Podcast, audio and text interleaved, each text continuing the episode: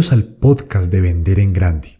Juntos vamos a construir el camino para convertirnos en magnates de las ventas.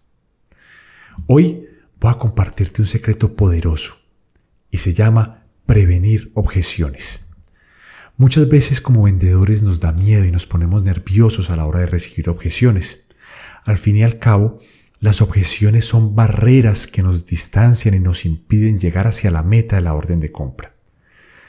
Pero ¿de dónde provienen todas las objeciones de los clientes? De un solo lugar, y es el temor a equivocarse. Tu cliente es natural, tiene miedo de tomar una decisión equivocada. Tu trabajo es darle tranquilidad a tu cliente. Tu trabajo es garantizarle que está tomando la mejor decisión. Ahí entramos al nuevo capítulo de cómo prevenir objeciones.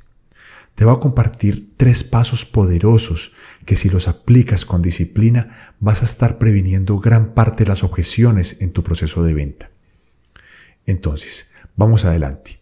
El primer paso, visualízate, ponte en los zapatos de tu cliente. Piensa por un momento que eres tú la persona que estás comprando ese producto o ese servicio. ¿Qué miedos te vendrían a la cabeza? ¿Cuáles serían tus preocupaciones? ¿Cuáles serían tus temores? Piensa por un momento, escríbelos. Piensa que estás tú sentado en la silla de tu cliente, estás en los zapatos de tu cliente y cuáles serían esos temores. Por otro lado, piensa en negocios antiguos, en oportunidades de venta antiguas donde recibiste objeciones. Ese es el primer paso.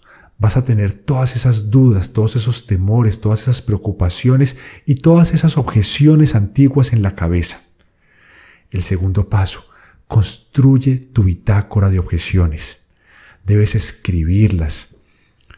Todo eso que acabas de visualizar cuando te estabas poniendo en, en los pies de tu cliente, escríbelo. Ahí vas a construir una poderosa bitácora. Esa bitácora te va a ayudar a visualizarte cuáles son las potenciales dudas que mi cliente tendrá a la hora de tomar una decisión con mi producto. Ya te visualizaste, ya tienes construida tu bitácora. Vamos al tercer paso. Prepara tu propuesta de valor basada en esa bitácora. Toma todas esas dudas y cuando estés construyendo tu propuesta de valor, ve un paso adelante. Así, a la hora de presentar, vas a contarle a tu cliente antes de que esas dudas le lleguen a él todas esas potenciales temores y estarás construyendo tu propuesta de valor basada en eso. A la hora de presentarle, cuéntale por adelantado. Si le preocupa, por ejemplo, si estás vendiendo un apartamento y a tu cliente le preocupa el tamaño, ve adelante, habla del tamaño. Si le preocupa la temperatura en las tardes del apartamento, ve adelante, cuéntale. Así, a la hora de tu cliente recibir toda esa información, toda esa propuesta de valor, le irás derrumbando esas barreras de las objeciones, esas barreras de las dudas. Ahora, ¿qué se necesita? Disciplina, nuevamente disciplina. ¿Por qué? Porque tienes que sentarte a hacer la tarea, tienes que dedicarte un momento a visualizarte, lo que te decía hace un momento.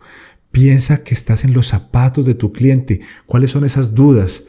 Vas a construir esa bitácora y luego vas a cambiar tu propuesta de valor, vas a cambiar tu presentación en base a esas dudas, a esa bitácora de dudas que acabas de construir. Entonces ya sabes, piensa como tu cliente, trae antiguas reflexiones, antiguas dudas, antiguas objeciones que recibiste de ventas que ganaste y de ventas que perdiste.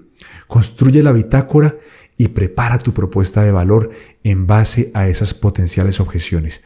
Así estarás previniendo un gran número de objeciones potenciales.